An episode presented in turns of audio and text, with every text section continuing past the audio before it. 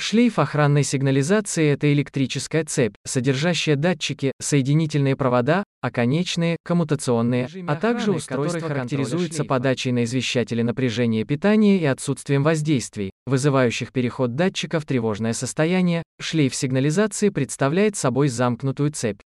Для приемно-контрольного прибора это является свидетельством того, что на контролируемом объекте все нормально. ПКП контролирует ток, протекающий по шлейфу и при отклонении его значения формирует требуемое значение тока в шлейф включается оконечное устройство. Как правило, резистор. Оконечные устройства могут состоять из других элементов или их комбинаций, но для большинства охранных систем это нетипично. Кстати, в паспорте на контрольный прибор обязательно указывается, какой элемент используется в качестве оконечного. Чтобы в шлейфе возник ток, на него надо подать напряжение. Это делает охранный прибор. На его клеммной колодке указана полярность подключения, которую иногда надо учитывать. Об этом Давайте посмотрим, позже. в каких случаях шлейф охранной сигнализации может разомкнуться. Итак, это может произойти в результате воздействия на датчик, вызывающий его переход в состояние тревоги. Пропадание напряжения питания активных датчиков. Обрыва или замыкания электрической цепи. Первый режим свидетельствует об обнаружении проникновения, за исключением случаев ложных тревог. Остальные два являются результатом неисправности различных компонентов системы сигнализации. Кстати, если используются извещатели, формирующие сигнал тревоги замыканием контактов, то в режиме тревога сигнализации.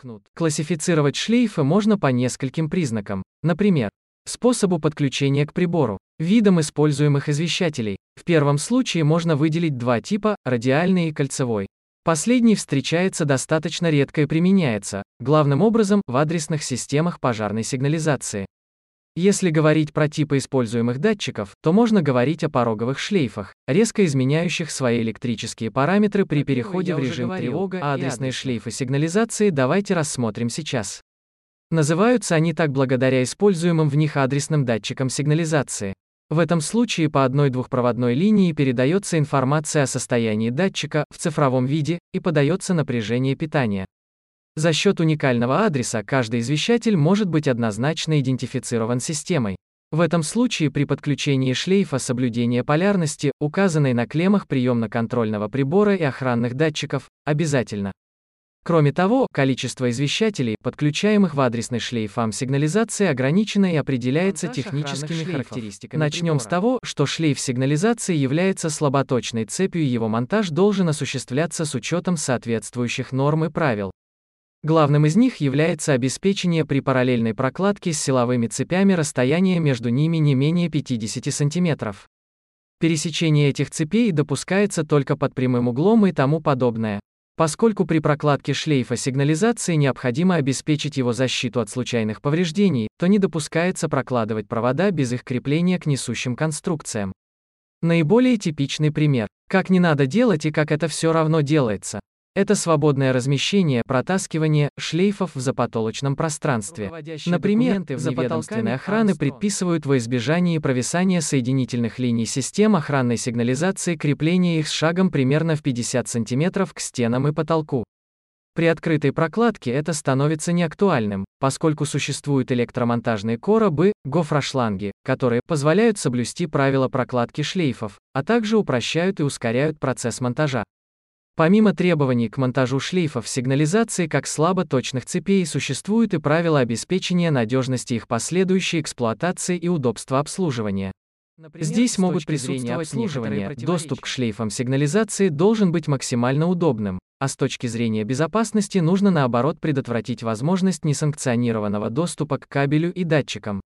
Причем, если в охраняемое время проведения каких-либо манипуляций со шлейфом затруднительно, то в период, когда система сигнализации отключена, отключить часть шлейфа или датчиков для знающего человека не составит труда.